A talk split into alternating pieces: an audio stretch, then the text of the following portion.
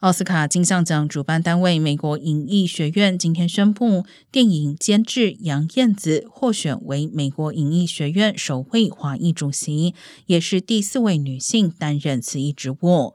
杨燕子以《喜福会》以及《情色风暴》一九九七两部卖座电影闻名。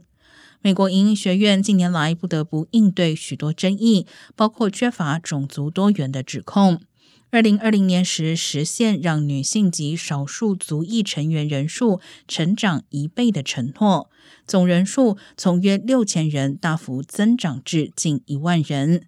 目前，影艺学院约百分之十九成员来自代表性不足的种族与族裔社群。